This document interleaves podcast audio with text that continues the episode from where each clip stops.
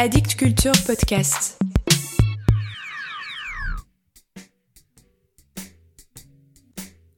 Salut à vous. Si vous avez votre propre ciel, écoutez mort à la poésie.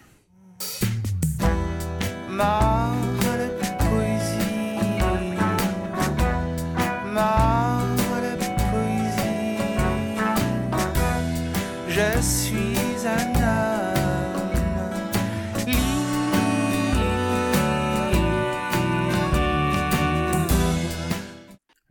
très heureux de vous retrouver après quelques mois d'absence.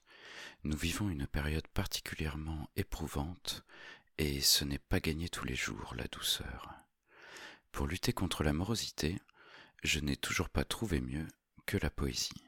Et si j'arrive à vous transmettre cela, ce sera déjà pas mal. C'est sans doute un peu naïf, mais j'assume. Aujourd'hui, j'aimerais vous parler d'un livre paru tout récemment que j'ai adoré, qui m'a justement fait un bien fou, qui m'a fait rire, qui m'a aussi fendu le cœur par moments, si riche et si virevoltant.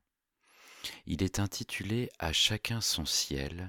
C'est une anthologie du poète mexicain Fabio Morabito, né à Alexandrie, en Égypte, de parents italiens en 1955.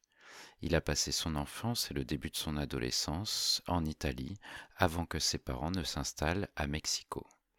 Il a donc changé de langue, il écrit en espagnol des romans, des nouvelles, des essais, de la poésie, et il est également traducteur. Quelques-uns de ses romans ont paru en France chez Corti, dont Le lecteur à domicile. En 2019, il reçoit le prix Roger Caillois pour l'ensemble de son œuvre. Cette anthologie poétique, qui vient de paraître au seuil dans la collection La librairie du XXIe siècle, dans une traduction de Fabienne Bradu, balaye 35 ans d'écriture et de publication, de 1984 à 2019 mais selon une disposition non chronologique choisie par l'auteur qui a réagencé ses écrits. Comme ça fait longtemps que vous ne m'avez pas entendu et que j'adore ce livre, je vais vous en lire trois extraits. Écoutez. Sur une pierre. Sur une pierre, pour la casser, je fais tomber une pierre plus grosse et c'est la grosse qui se casse en deux, pas la petite. Mystère des pierres. Je cherche une pierre encore plus grosse, et la petite à nouveau résiste et brise la plus grosse.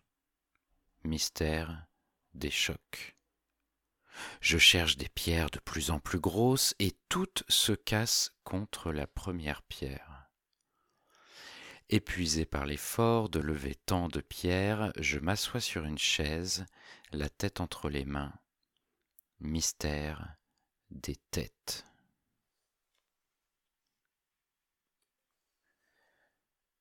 La nuit dernière, la terre a tremblé. La nuit dernière, la terre a tremblé. Moi seul l'ai senti. Elle, elle dormait. J'ai ouvert les yeux dans l'obscurité, et tout était tranquille. J'ai regardé la lampe au plafond, je n'ai pu voir si elle bougeait.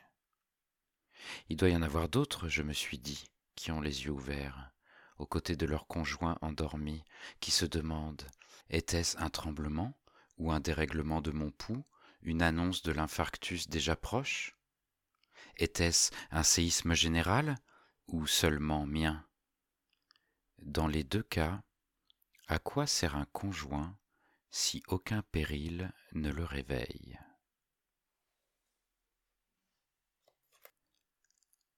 On me demande toujours des poèmes inédits. On me demande toujours des poèmes inédits. Personne ne lit de poésie, mais on me demande des poèmes inédits. Pour la revue, le journal, la performance, la rencontre, l'hommage, la soirée, un poème, s'il vous plaît, mais inédit. Comme s'ils savaient par cœur ce que j'ai écrit. Comme s'ils étaient rassasiés de ma poésie et avaient besoin de quelque chose d'inédit. La poésie est toujours inédite, a dit le poète dans un poème, mais eux, ils l'ignorent, car ils ne lisent pas de poésie. Ils demandent seulement des poèmes inédits. Voilà pour aujourd'hui. Cet épisode était inédit, mais est-ce si important de le préciser?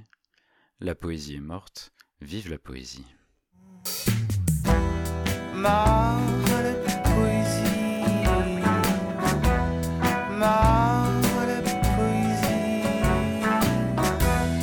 je suis